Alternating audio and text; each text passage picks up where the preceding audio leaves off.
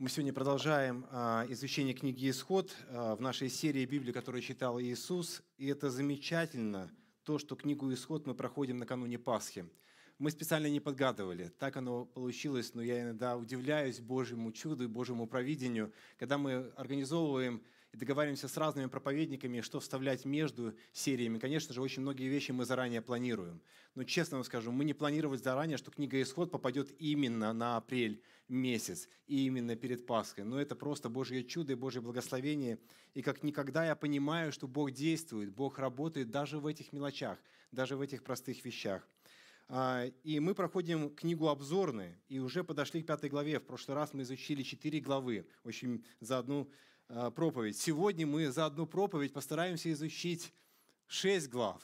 Вот, и мы будем изучать с 5 по 11 главы, и я верю, и что вы, прилежные ученики, прилежные члены церкви, читали дома с 5 по 11 главы книги «Исход». Я посылал в нашу группу, и Извините, если те, кто не, не посещает нашу церковь, но я думаю, что все равно вы войдете в курс. У вас есть уникальная возможность после того, как вы уйдете с этого собрания, придете сегодня домой, а, будете вот отдыхать, вечером вспомнить то, о чем мы с вами говорили, и прочитать с 5 по 11 главы, даже не по 11, а по 12. Сегодня мы читали еще 12 включительно, для того, чтобы нам увидеть весь контекст того изучения, которое у нас предшествует Пасхе.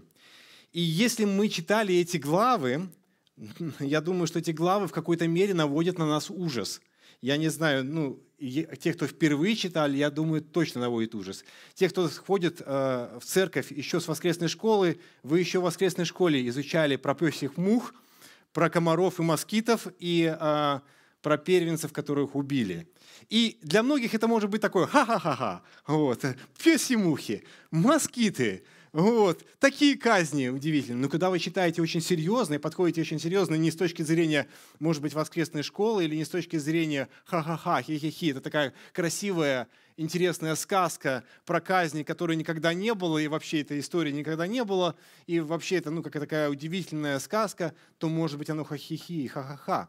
Но вы просто подумайте, на мгновение придите в себя и подумайте, что это так было – и тогда, если вы считаете с точки зрения, что Бог дал нам эту книгу, и все, что здесь написано, это правда, мы именно так изучаем книгу «Исход», книгу «Бытие», вообще всю Библию, то эта книга и эти главы меня наводили на ужас. Я переживал эти главы в течение нескольких недель. Мне, честно скажу, было очень сложно готовиться к этой тематике. Сначала я представлял, что я буду изучать и рассматривать эти главы в течение нескольких воскресений. Но когда мне сказали, или когда мы подготовили планы, что мне нужно сделать это за одну главу, я тоже пришел в ужас. Мне нужно передать обзорно тот ужас, который там происходил в Египте. Давайте погрузимся туда. Давайте попробуем посмотреть. Вообще, помним, сколько казней было? Ну да, по названию, да, даже помнить не надо. И уже реклама была. Десять. Было десять казней в Египте. Десять. Вы когда-нибудь задавали себе вопрос, или когда вот, может быть, читали с 5 по 11 главу, зачем? Ну зачем? Если я бы стал Богом или стал, поставил себя на место Бога, вы знаете, как бы я разобрался? С этой ситуацией. Зачем так долго? Зачем так долго? Зачем вот это издевательство над народом? Вы знаете, это такие пытки. Ну, а, а, это, ну, вот если взять книгу а, или там, фильм ужасов, который сегодня происходит тоже, это вот пытки. Это над народом издеваются. Но не важно, что он неверующий, не важно, что он не знает Бога, не важно, что он не верит в Бога, верит в многобожье – Миллион богов было у египтов, верили во все, что угодно. Верили в лягушек, как Бога. Верили в комаров, как Бога. Верили в солнце Бога. Верили в реку Бога. Неважно. Зачем так их пытать? Ну, мне один человек сказал, что их там пытали. Это не просто казнь. Казнь – это так красиво, казнь. Ну, средневековая. А пытали – это что-то страшнее. Ну, ну вот зачем? Не мог ли Бог просто взять и остановить фараона? Ведь он сказал слово, и что произошло? И произошла земля. Он сказал слово, и произошло солнце. Он сказал слово, луна, звезды, вода. У нас есть твердь, воздух, жизнь, человек. А тут так долго. Неужели нельзя было сказать слово? Зачем? И вот я думаю, что когда мы изучаем очень подробно эти главы, мы понимаем, зачем. И если мы читали книгу «Бытие», первые главы, мы тоже поймем, зачем. Потому что ответы тоже некоторые кроются в первых главах книги «Бытие». Почему? Богу нужно было разговаривать с фараоном. Но если так очень быстро и вперед забегать, когда вы согрешите, вы обязательно согрешите, и я обязательно согрешу. Когда вы оступитесь, а вы обязательно оступитесь, и я обязательно оступлюсь. Когда вы сделаете кому-то плохо, а вы обязательно кому-то сделаете плохо. Вы обязательно против кого-то что-то скажете плохое. Вы обязательно что-то сделаете в отношении своих детей или своей жены. Вспомните про наказание. Как бы вы хотели? Сразу или постепенно? Вы хотели бы милости и решения вопроса, или чтобы у вас сразу – и вот когда я читал эту историю, я подумал, как хорошо, что Бог дал шанс. Как хорошо, что Бог дает сегодня шанс. И эта история для меня – это шанс. Это шанс, который, к сожалению, не использовался, которым, к сожалению, не воспользовался фараон. Но это шанс – Суть особых целей казни мы находим уже в книге Исход 10 главы. Это почти конец нашего изучения, но я хочу прочитать это в начале. Давайте прочитаем. Исход 10 глава с 1 по 2 стихи. «И сказал Господь Моисею, «Войди к фараону, ибо я отягчил сердце его и сердце рабов его, чтобы явить между ними эти знамения мои» и чтобы ты рассказал сыну твоему и сыну сына твоего о том, что я сделал в Египте, и о знамениях моих, которые я показал в нем, и чтобы вы знали, что я Господь». В НРП-версии написано, что э, он сделал сердце его и приближенных упрямыми, упрямым сердце. Здесь отягчил сердце, да? а где-то написано слово используется «ожесточил» сердца. То есть три разных слова. Но по сути это один и тот же оттенок. Ожесточил, отягчил, сделал упрямым. Может быть, ожесточил немножко более как-то так сильно звучит, да, то есть настолько вот так серьезно произошло. Но для чего мы уже видим ответ вот в этих двух стихах? Очень серьезных. Я вижу здесь три ответа, почему Бог допустил казни э, в египетском царстве. Первое, чтобы явить между ними сии знамения мои. То есть Богу нужно было явить что? Свои знамения. Богу нужно было, по сути, показать, что знамения Бога, настоящего Бога, гораздо серьезнее и важнее знамений тех, кто находился рядом с фараоном. А мы знаем, что рядом с ним были волхвы, которые тоже колдовали и показывали тоже знамения якобы и чудеса, которые они могут творить. Да? Мы это видели и читали. Второе, посмотрите, что написано. «Чтобы ты рассказывал сыну твоему и сына сына твоего о том, что я сделал в Египте, и о знамениях моих, которые я показал в нем, которые я показал в нем». Для чего? Сначала, чтобы показать знамения, а потом что? Чтобы предки, поколения могли пересказывать, что сделал Бог в Египте. Да, может быть, не очень хорошей ситуации, но мы еще хорошую ситуацию тоже посмотрим. Не все там так было плохо – была цель. И вот третья цель, она самая важная и самая важная для запоминания нам.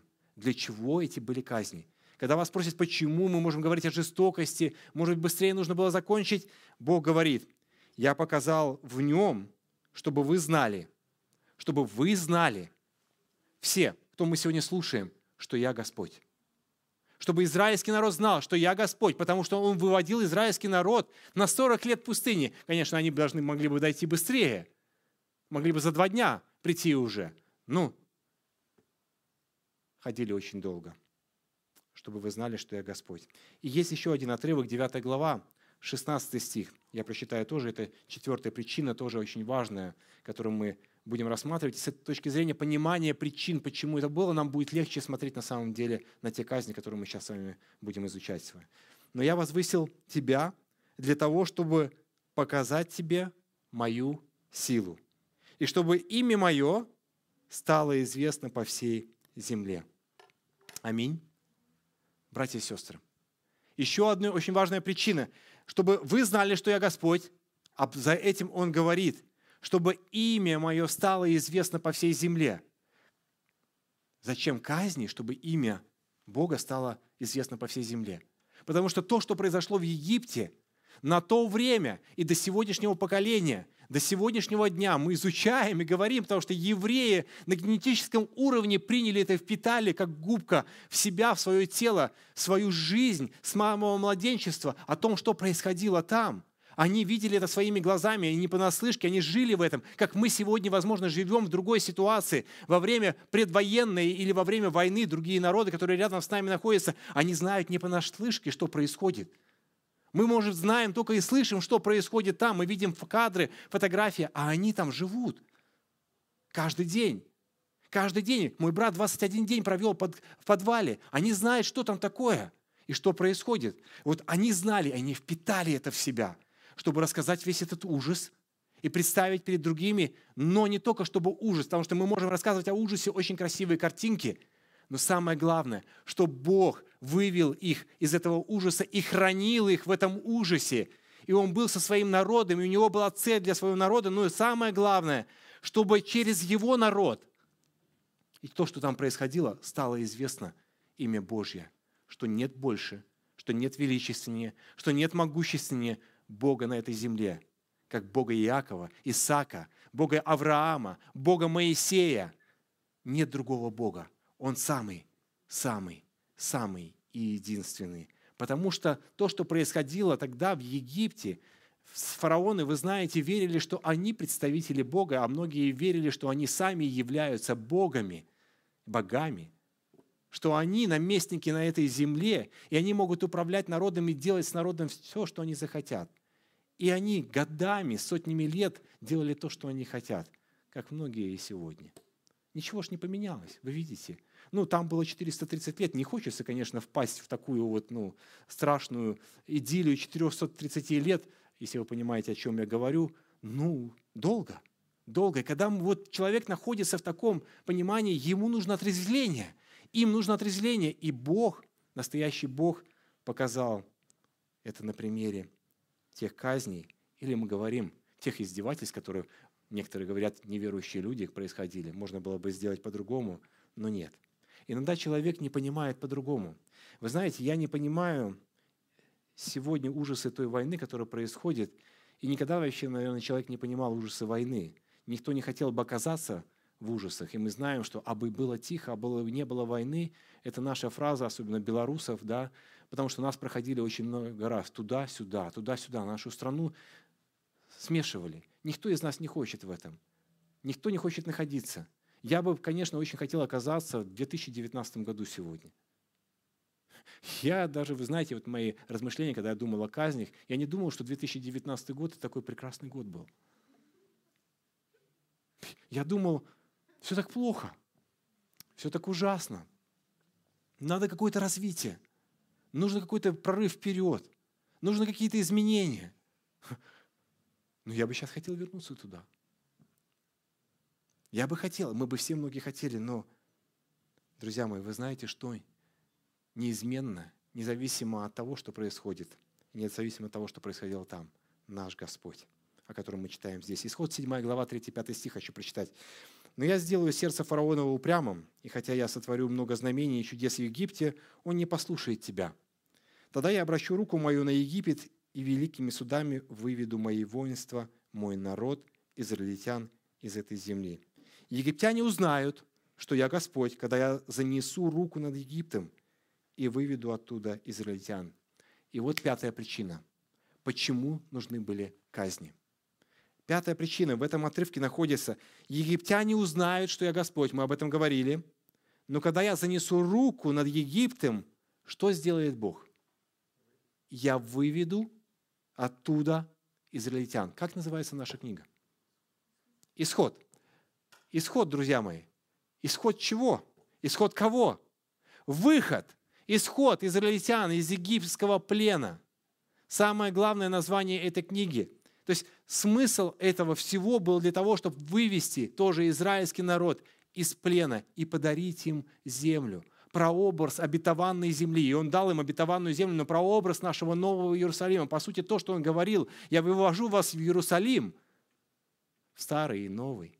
Сегодня мы проповедуем, мы говорим о книге Откровения, мы говорим о Новом Иерусалиме. Песня у нас сегодня была, мы, Елена говорила о Новом Иерусалиме. Бог ждет нас в Новом Иерусалиме. Он ведет нас.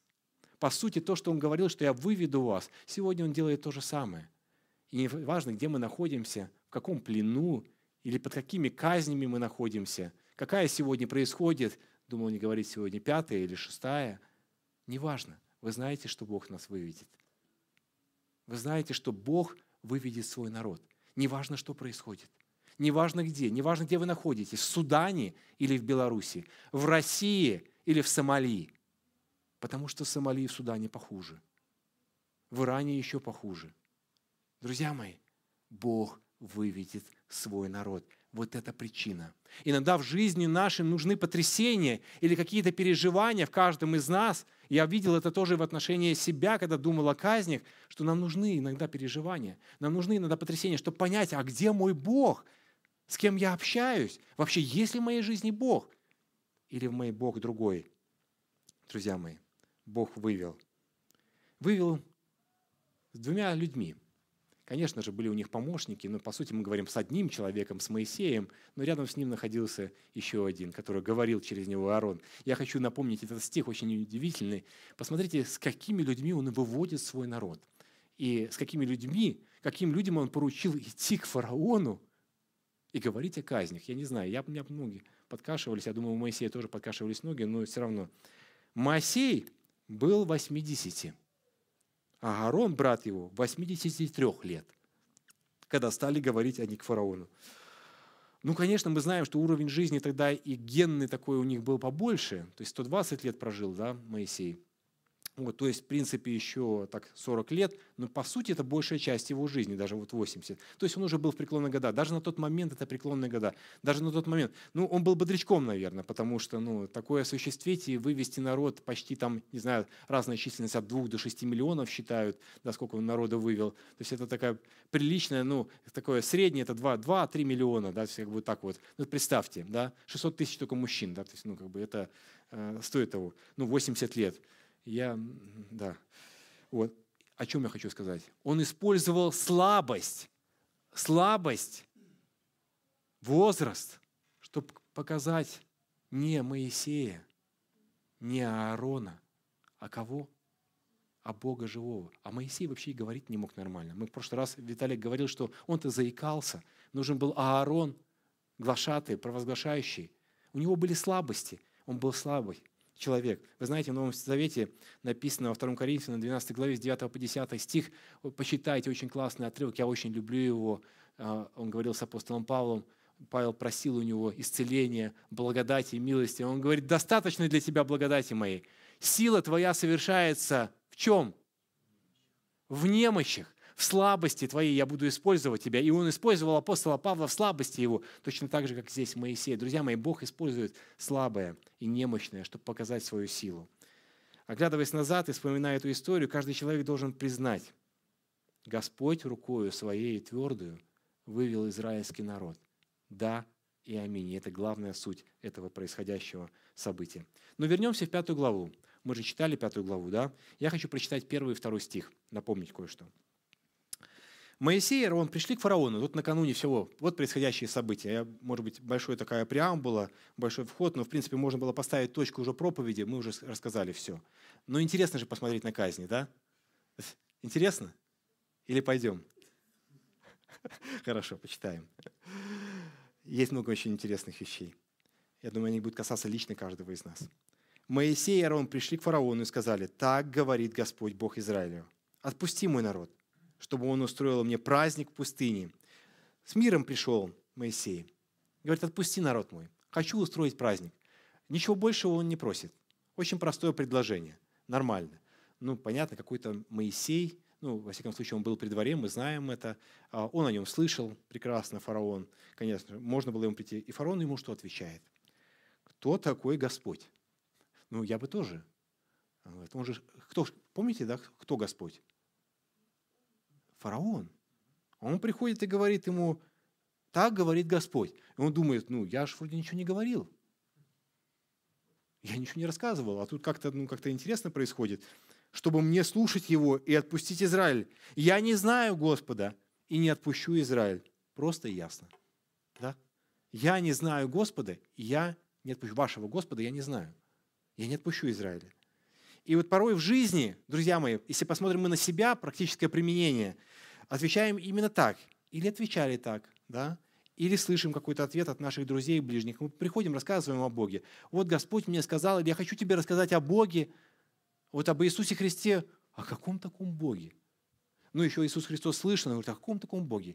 Не волнуйся, я верю, я все знаю, там, и так далее. Не надо мне рассказывать сказки. Или говорит, послушай, я атеист, это все, вот это болтовня и сказки, не надо мне рассказывать все это вот. Ну, вот реакция – реакция, я так очень просто рассказываю, но я думаю, что вот э, фараон не просто так сказал так вот, ну кто там такой Господь? Ну, кто такой Господь? Чтобы мне слушать его, кто он такой? Вообще, что ты мне рассказываешь? И мы приходим и говорим, вам нужно покаяться, вам нужно обратиться. Мы говорим, вот сейчас Пасха будет, мы будем приглашать. Друзья, мы же будем приглашать. Нам надо приглашать. Мы будем, потому что им нужно покаяться, нашим друзьям нужно покаяться, братья и сестры, друзья, гости, которые слышат нас, вам нужно покаяться ну мы, кто такой Господь? И, возможно, вы там сидите и говорите, кто такой Господь? Я не знаю Господа. Не надо. Фараон просто отвечает, я не отпущу, я буду жить так, как я жил. И мы часто говорим, я хочу жить так, как я жил, я не отпущу народ свой. По сути, я не отпущу, я не, я не выйду вместе с тобой, я не пойду за Господом. И он отреагировал очень интересно. Помните историю? Отпусти народ, а, слушайте, мало работают, много думают, ничем не заняты. Вперед работать. И, и что они? Они начали возбранять Моисея и начали на него кидать кости. Что такое, Моисей? Сдалось нам то, что ты все пришел? Зачем нам нужен? Фараон радуется и говорит, Ха, классно, вот смотрите, вот они сейчас, Моисей их получит, эти больше тоже не будут солому получать, пусть еще больше работают и так далее. Да? После этого Господь решил окончательно освободить народ израильский. Что было в начале самом? Господь хотел, мы говорим, что мы знаем его план, у него было это предназначено, он готовил это, но что он пришел? Мы всегда знаем, что у Бога все предначертано, и некоторые говорят, зачем молиться тогда, в принципе? Но нет, я думаю, что Бог действует согласно нашим решениям, согласно нашим... Он видит наше сердце развращенное, греховное, но если мы остановимся, если мы помолимся, если мы оставим свой путь, было предупреждение фараона, отпусти, дай мне поклониться с народом моим. Вот фараон бы взял бы все, вот отпускаю, поклоняйся. Я думаю, что была бы записана уже другая история. Записалась она именно такой, потому что сердце человеческое развращенное. Мы можем много говорить там о разных концепциях подхода, почему так произошло с фараоном. Он не мог по-другому, потому что Господь так решил. Да, дальше в некоторых случаях, возможно, он уже и не мог. Но вначале все он мог. Чудеса и казни начинаются. И чудеса и казни призваны показать несостоятельность египетской религиозной системы и вообще несостоятельность самого фараона. И что говорит Господь? 7 глава, 19-20 стих. «И сказал Господь Моисею, скажи Аарону, возьми жезл твой, простри руку твою на воды египтян, на реки их, и на потоки их, на озера их, и на всякое вместилище вод их, и превратятся в кровь, и будет кровь по всей земле египетской, и в деревянных и каменных сосудах. И сделали Моисей и Аарон, как повелел Господь. И поднял Аарон жезл, и ударил по воде речной перед глазами фараона. Кстати, заметьте, они вдвоем, Моисей и Аарон. Да? И, перед, и вся вода в реке превратилась в кровь. Первая казнь. Река Нил превращается в кровь. После предупреждения Арон поднял свой жезл, и это произошло. Ну, помните по истории, что э, случилось? Он говорит, ерунда, наплевать. Ну и что? Ну-ка идите, ребятки, сюда, покажите то же самое чудо. И что делают волхвы? Показывают то же самое чудо. Но вы никогда не замечали, Как показывают, да. Вы никогда не замечали? Они что, превратили реку? Кровь. Она уже была в крови. Там уже не было жизни. Точно. Что они сделали? Они просто воду показали, что они могут превратить в красное вещество. Что-то подсыпав, что-то сделав, не знаю. Но они не показали силу. Они не убрали жизнь из реки. Нет. Бог показал, что река не имеет жизни. И Нил, которому они поклонялись, это один из богов был, самый главный источник жизни, который кормил их, а он ушел. Они не могли это вернуть назад. Не показано, что они вернули это назад. Они показали лишь только чудо или, или прибаутки, которые могут делать волхвы. И сказочки, которые они могут творить. Кто здесь главный? Они, Бог. Бог показывает, я здесь главный. Для нас хорошо понятна такая внутренняя борьба. И для фараона, который посмотрел и посмотрел, что волхвы его могут делать, такое, знаете, первое предупреждение, первое наказание, первая казнь. Бог же приходит к нам часто в нашу жизнь. Сравните эти казни не только с тем, что происходит во внешней области нашей жизни, и не только с теми, кто не верит в Бога, потому что мы разговариваем как с фараоном, как с неверующим человеком, который не знал Бога. А посмотрите на себя, просто перенесите, постарайтесь это преломить в свою жизнь. Ведь Бог порой нас предупреждает и приходит к нам, и хочет нас остановить чем-то. И мы, нет, нет, ну, нет, Бог, ну, я знаю, как жить. Я знаю, нет, я верю в тебя. Нет, даже так бывает, я верю в тебя, но я знаю, как жить. Но я не думаю, что нужно сопротивляться его повелениям. И то, что он говорит самый первый раз. И самый первый раз он говорит очень отчетливо. Так ясно, так четко, так понятно, и что мы их слышим даже. Что мы даже прислушиваемся, что мы даже понимаем, что это Бог говорит. Но мы думаем, ничего страшного. Бог любит меня. Бог милостив, и Он на самом деле любит и милостив. И Он может прощать, когда мы просим прощения. Но мы так думаем, ай, ладно, ладно, я подожду. Не относитесь так легкомысленно. Река может терять постепенно жизнь. Это моя глубокая убежденность, что река, которая имеет жизнь, течет, она может постепенно останавливаться и превращаться в кровь. И мы будем не замечать, как это происходит, но она превратится и даже может затухнуть, и даже больше не может жить. Вторая казнь, которую Бог посылает, и на удивление можно было бы уже остановиться, ну нет, нет, нет, давай мне, ну покажи еще что-нибудь. Я фараон, я повелитель, я знаю что. Священные для Египта животные вдруг полезли в кастрюли египетских домохозяек, да, мы читали, это 8 глава, с 1 по 15 стих. Полезли на стол, на постель. Это же ненормально. Вы знаете, что жабы – это вообще-то хорошо. Это нормально. Это говорит о том, что есть рядом вода, и что есть питьевая вода. И что, можно, и что есть жизнь. Жаб нет там, где нет питьевой воды. Но там, где есть жабы, ну, ну и когда их в чрезмерном избытке, то значит что-то плохо, друзья мои. Когда у тебя на постели, в кастрюлях и так далее, нужно что-то делать. И 8 глава, 8 и 9 стих читаю. Кажется, фараон прозрел вроде на, мгновение, и он просит Моисея, помолитесь обо мне и о народе. Моисей сказал фараону, назначь мне сам, когда помолиться за тебя, за рабов твоих и за народ твой, чтобы жабы исчезли у тебя. Я не знаю, а когда я изучал, меня поразил ответ. Просто удивительный ответ. Когда тебе лезут жабы, на тебе жабы, в постели, везде, они просто тебе не дают жизни, это просто мерзко, это просто ужасно. Но еще можно как-то, наверное, справляться, там, сгребаешь куда-то в кастрюле, там, туда, куда-то, там, и так далее. Они опять лезут, ты опять сгребаешь, все нормально. Вот. Ну, наверное, плохо, раз он, он взмолился. Фараон на второй казни, он говорит, помолись обо мне. То есть это плохо, значит плохо человеку. То есть какое-то прозрение.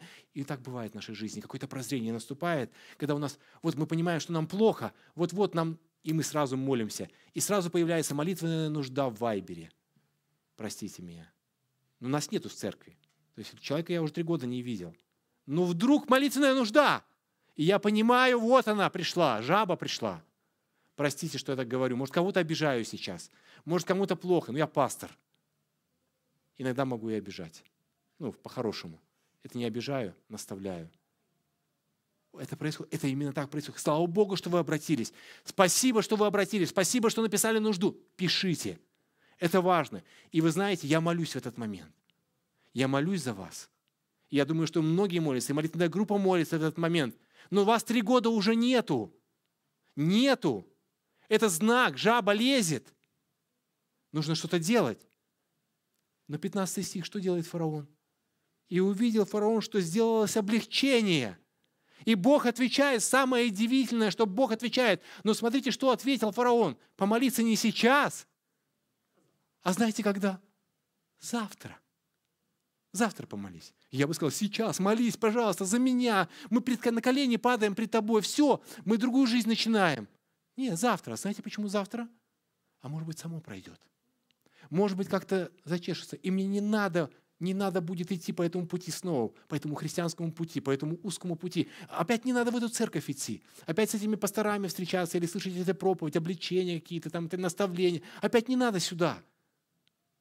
Может быть, как-то само пройдет. Оно проходит. На удивление проходит. И увидел фараон, что сделалось обличение, ожесточил сердце свое и не послушал их, как говорит Господь. Друзья мои, здесь такие красные линии предупреждения такое вот.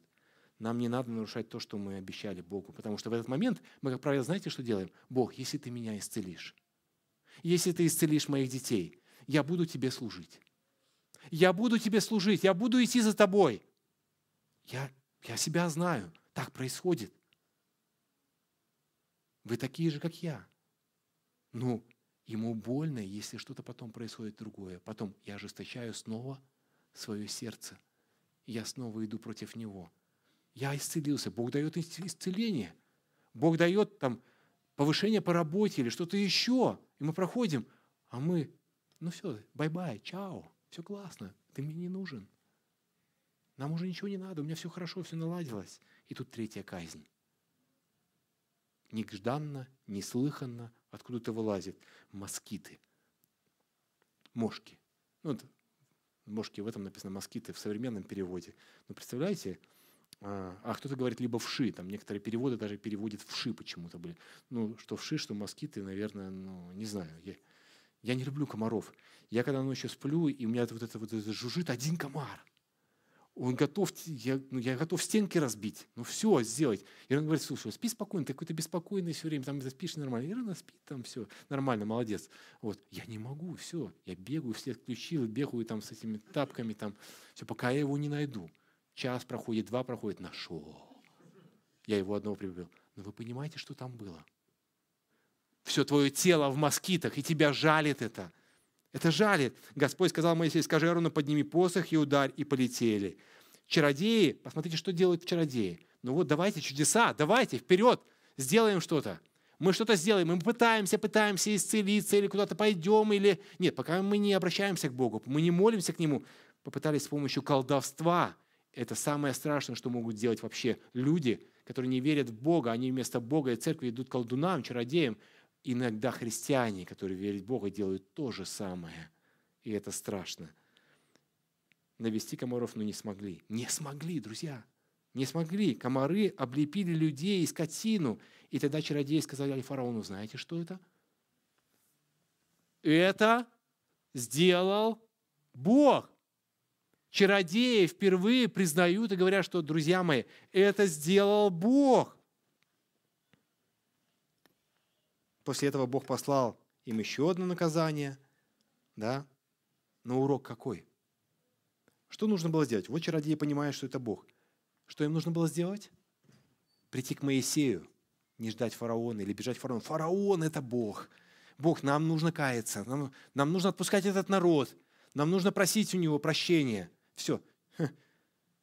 Он позовет Моисея, Моисей, помоги,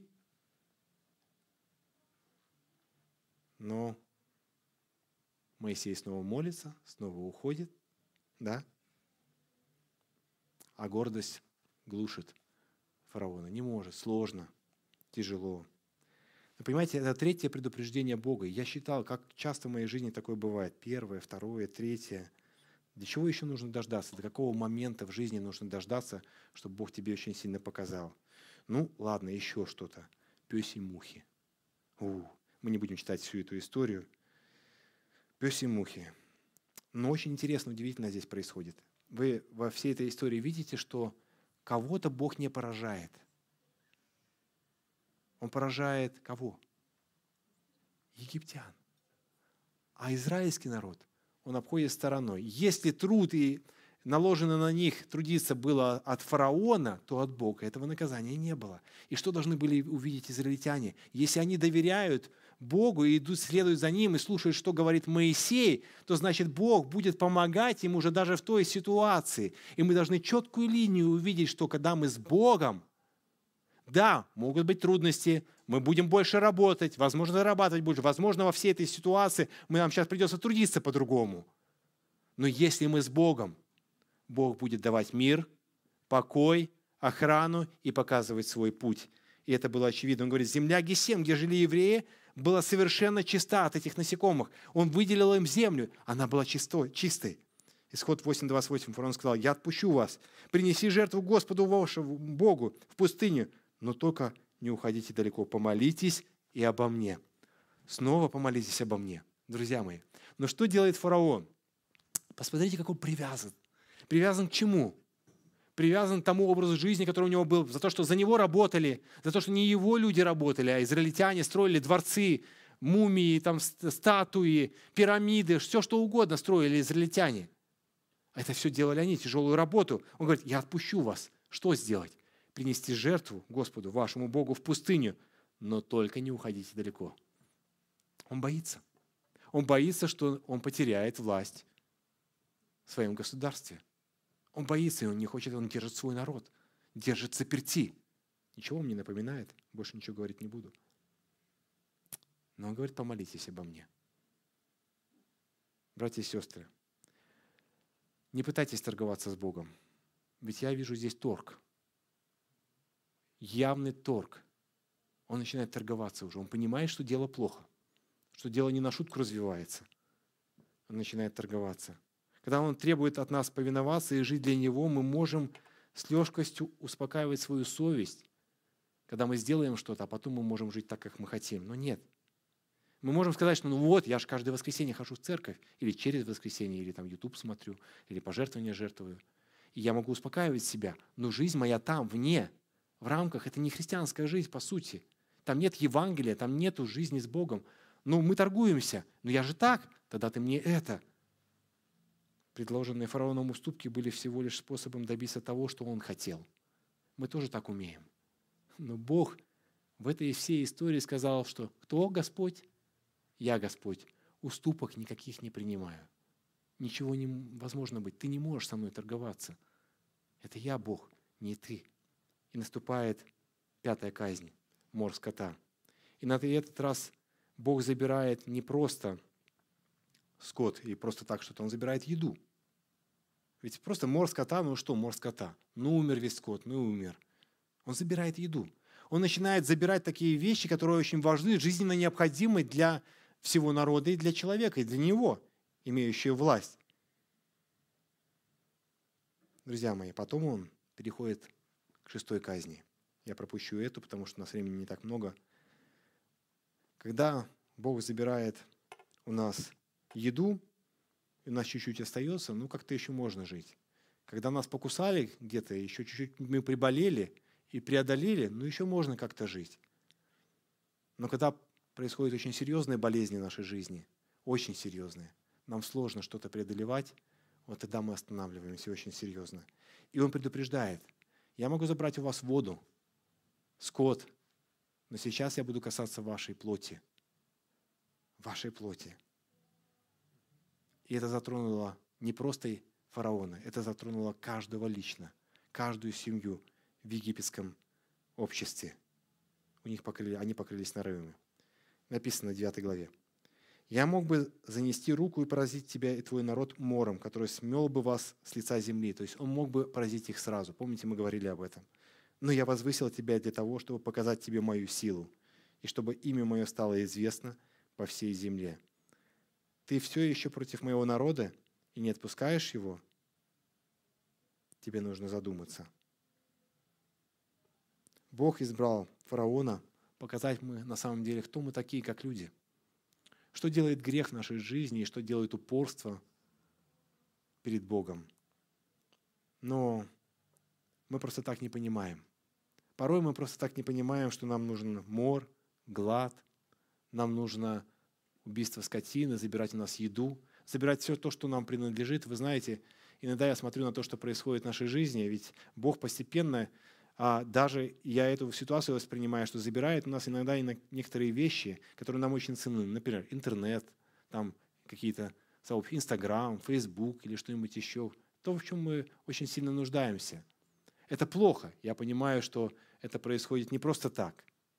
Но иногда, если посмотреть с другой точки зрения, Бог может у нас забрать то, что является очень ценным для нас. И мы можем очень сильно обижаться. Мы можем очень сильно расстраиваться. Но иногда Бог через это показывает нам определенные вещи. И здесь Он послал град, потом Он послал саранчу, да, помните? Да, седьмая казнь. И саранча это было последним таким этапом, что вам кушать-то нечего. Что вам делать? Как вам поступать? Нужно остановиться. Нужно быть довольным, что у вас есть. Вы знаете, очень важный отрывок, написанный в первом послании Тимофея, 6 глава, 6-10 стих. Тимофей обратился с такими словами. Павел Тимофею. Великое приобретение – быть благочестивым и довольным. Ибо мы ничего не принесли в мир, явно, что ничего не можем вынести из него. Имея пропитание и одежду, будем довольны тем. А желающий обогащаться впадает в искушение, в сеть и во многие безрассудные вредные похоти, которые погружают людей в бедствие, пагубу. Ибо корень всех зол есть сребролюбие, которому, предавшись, некоторые уклонились от веры и сами себя подвергли многим скорбям. Друзья, Ради чего все эти казни? Ради чего все происходило в жизни фараона? Ради чего иногда некоторые события происходят в нашей жизни? Нам нужно осознать, кто такой Бог. Нам нужно остановиться. Нам нужно понять, что пора молиться.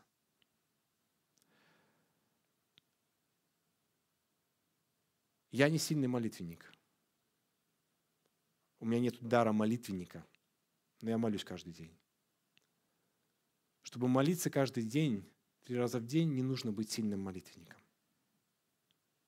Нужно стать утром, помолиться и прославить Бога, потому что Он заслуживает славы. Это можно сделать в любое время, в обед, не забыть, что Он еще до, до сих пор достоин славы и поклонения. Это можно сделать и вечером, и сказать Ему, что Он до сих пор достоин славы и поклонения. Если вы не можете целый день или Каждый день молиться за какую-то нужду и проблему – это не так страшно. Но каждый день приходить к Нему, Он этого хочет. Он хочет, чтобы мы признали Его. Он хочет, чтобы мы поклонялись к Нему. Он хочет, чтобы мы молились и не забывали, что это важная часть нашей жизни, потому что наступит тьма. То, что и произошло с израильским народом. Если этого нет, наступает тьма – Наступает такой момент, когда Бог перестает говорить. И это самое страшное. Когда Бог перестает говорить, наступает тьма, ты не видишь ничего, ты слеп. Ты не знаешь, что делать. И она наступила в жизни фараона, в жизни других людей. Тьма наступает, когда мы говорим, да нету Бога. Тьма наступает в жизни людей безбожников, когда говорят, что нету, кто такой Бог. Как в Псалме 13, 1 и 3 стих говорит Псалом Давида. Сказал безумие в сердце своем, нет Бога. Они развратились, совершили гнусные дела, нет делающего добро. Господь с небес презрел на сынов человеческих, чтобы видеть, есть ли разумеющие, ищущие Бога.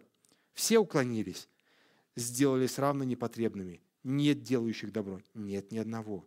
Неужели не вразумятся все делающие беззаконие, съедающие народ мой, как едят хлеб и не призывающие Господа? Друзья мои, время фараона истекло. Пришла тьма. Это предупреждение. Вы знаете, когда пришла тьма? Когда Христа распяли на кресте. Пришла тьма. Потому что грех совершил народ. Потому что грех он взял на себя. Всего мира тьма. Мы иногда не видим мы слепые, как я сейчас не вижу. нужны очки. Не хочу, чтобы дальше зрение уходило, потому что тьма – это страшно. Я понимаю. Я не понимаю, как не читать Писание. Это тьма. Без Писания – это тьма, без Бога – это тьма. Но Христос зашел на крест, а потом что? А потом появился свет. Потому что воскрес. И мы будем праздновать через пару недель, уже на следующей неделе вместе с католиками, мы, у нас будет в гостях Дмитрий Лазута, будет готовить нас к Пасхе. А 24 у нас будет в гостях Михович Леонид Иванович, епископ наш будет проповедовать о воскресении Христовом. Приглашайте людьми, они во тьме. Они во тьме.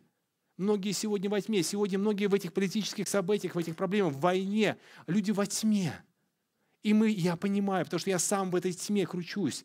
Я там нахожусь, я периодически туда спускаюсь и не могу оттуда выбраться. А свет – это Христос, надежда наша, жизнь наша, воскресение наше, любовь наша, в нем жизнь. Он приходил к фараону, ожесточенному фараону, и хотел показать, что я Господь, и вот ты можешь сделать свой выбор. Помолитесь обо мне. И вот он шаг, и вот он шаг. Он должен быть окончательным раз и навсегда. А если нет – а если нет, то жизнь твою заберу. Если не твою, то твоего ребенка. И так произошло. Но что самое удивительное, ведь он не забрал сразу жизнь. Вы знаете, что было в четвертой главе? В четвертой главе он пришел к фараону и предупредил его о том, что если ты не отпустишь мой народ, то я заберу жизнь твоего ребенка. Фараон все это время знал, что если он не отпустит народ, если он не последует за Богом, то он потеряет своего ребенка, первенца. Вот если бы вы знали, что кто-то из вашей семьи умрет через неделю, через две или три, если вы не сделаете какую-то вещь.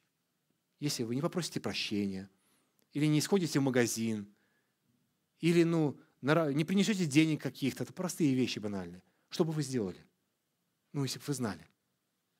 Вы сходили бы в магазин, вы бы попросили прощения. Но если это ваши родственники, родные, близкие, мама, папа или брат, сестра, ну вы бы в доску разбились, все бы делали для этого.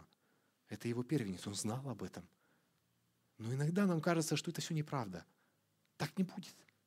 Нам кажется неправда жизнь вечная и ад. Ад – это какая-то сказка. Но это правда. Нам кажется сказкой Новый Иерусалим какой-то. Ну, есть Иерусалим реальный, но Новый Иерусалим какой-то. Это неправда все, это все ерунда. Нет, это не сказка, это правда. Это самая настоящая правда. И фараон об этом знал, но пренебрег этим. Пренебрег. И пришел Моисей и сказал, умрет твой первенец умрет в земле египетской от первенца фараона, который сидит на престоле своем, до первенца рабыни, который пережил жерновах и все первородные скота. И будет вопль великий по всей земле египетской. Умрет не только твой первенец, все первенцы по всей земле. У всех же сынов Израилев ни на человека, ни на скот, но пошевелить пес языком своим, дабы вы знали, какое различие делает Господь между египтянами и между израильтянами. После всего я выйду. Друзья мои, я когда читал эти стихи, я увидел благодать в этв стихах. В этом умрет первенец, а я увидел благодать. Бог пришел, предупредил. Если покаетесь, если отпустите, все будет хорошо. Если нет, умрет первенец. А вы знаете, а говорит, что но израильтяне не пострадают. Почему? Дабы вы знали, что есть различие между верующим и неверующим. Дабы вы знали, что есть различие между египтянином и израильтянином. Чтобы ты знал, что есть избранный народ. Друзья мои, вы знаете, что есть различие. Вы избранные. Избранные почему? Потому что поверили в Господа Иисуса Христа. Но вы знаете, что есть различия. Неверующие люди в Царствие Божие не войдут. Будь это ваш отец или мать, что бы вы ни хотели, как бы вы ни представляли себе милосердного Бога, но если они не покаются и не обратятся, они не войдут в Царствие Небесное. Так говорит Писание. Пасха – Пасха, сейчас Пасха. Я не просто так об этом проповедую. Пасха, друзья мои, это Пасха, потому что Пасха, пройти мимо. Ангел-губитель должен был пройти мимо израильского народа. 12 главу мы только что недавно прочитали, в самом начале нашего служения. Он пройдет мимо израильтян, тех, кто поможет косяки дверей своих. Ангел-губитель пройдет мимо, а он свой народ выведет, он спасет свой народ. Вот выход, вот исход, вот победа и она может быть в нашей жизни. Мы можем побеждать каждый день, уповая на Бога, доверяя Ему, доверяя всю свою жизнь, не совершая ошибок. А, конечно же, мы будем совершать ошибки, но мы должны их приносить Богу. Но есть еще те, кому нужна эта жизнь. Пасха. Кого мы пригласим на этой неделе? На следующей неделе? Нас осталось совсем немножко времени. Сейчас самое время, сейчас то время, самое необходимое. Вы знаете, я, мы были на конференции, которую я в прошлый раз рассказывал, и мы разговаривали с сербами, когда у них была война. Их бомбили похлеще, чем то, что происходит сейчас. Их стерли почти с лица земли там всех. Большая часть населения выехала. Но все те, кто остался, и верующие церкви, которые остались, и пастора, которые служили там и проповедовали Евангелие, церковь удвоилась, он сказал, даже утроилась. Почему? Потому что верующие люди не забывали, что нужно не только помогать и проповедовать спасение, но и помогать и проповедовать спасение. Весть Божию нести. Сегодня люди нуждаются в спасении, они во тьме, но им нужен свет. Когда они, где бы они ни казались, на войне или вне ее, они могут иметь свет и жизнь вечную. Десятая казнь совершилась.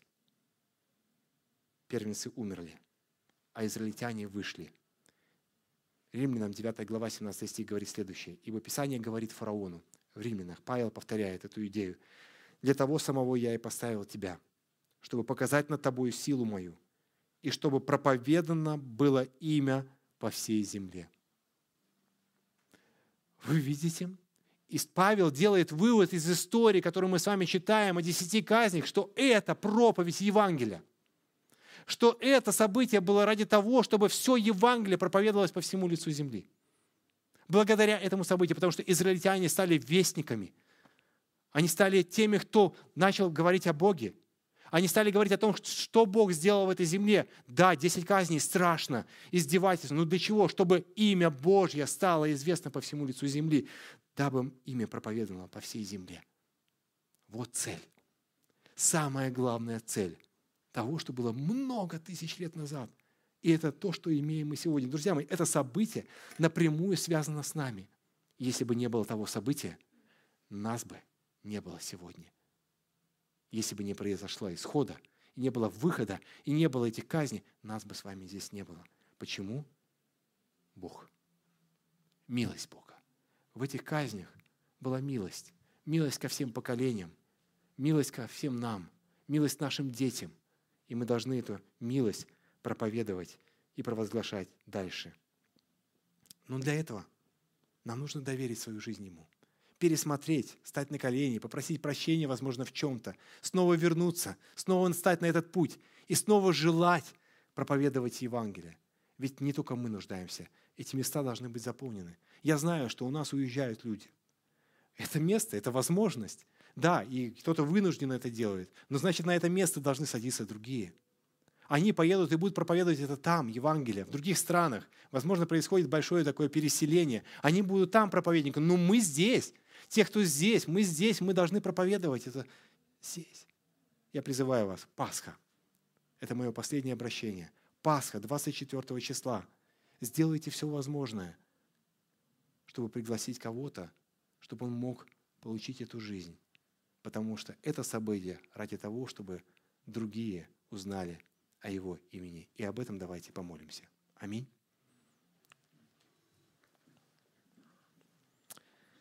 Великий Бог, я молюсь Тебе и обращаюсь к Тебе, великому Богу, всемогущему Богу, который показал свою сущность, показал свое всемогущество через эти казни, через это событие исхода израильского народа, выхода, через смерть первенцев, через то, что Ты, Господи, великий, всемогущий. И мы хотим поклониться Тебе, великому Богу, прославить Тебя, великого Бога. И ты знаешь, что мы оступаемся часто, и порой, Господи, мы сопротивляемся Твоей вести, Твоему обращению, Твоему служению, Господи. Но я молю Тебя о том, чтобы сегодня мы могли быть открыты для Тебя, чтобы мы могли последовать за Тобой, признать Тебя великим Богом и проповедовать Тебе, как о великом Боге, Господи, и быть достойными участниками Твоей миссии – Твоего Евангелия, распространения Твоего Евангелия. Господи, молюсь Тебя о Пасхе, молю Тебя об этих событиях, чтобы в это время мы были активны для того, чтобы приглашать других людей. Прошу Тебя, вложи в наше сердце эту нужду, это послания, Господи. Ты великий. Аминь.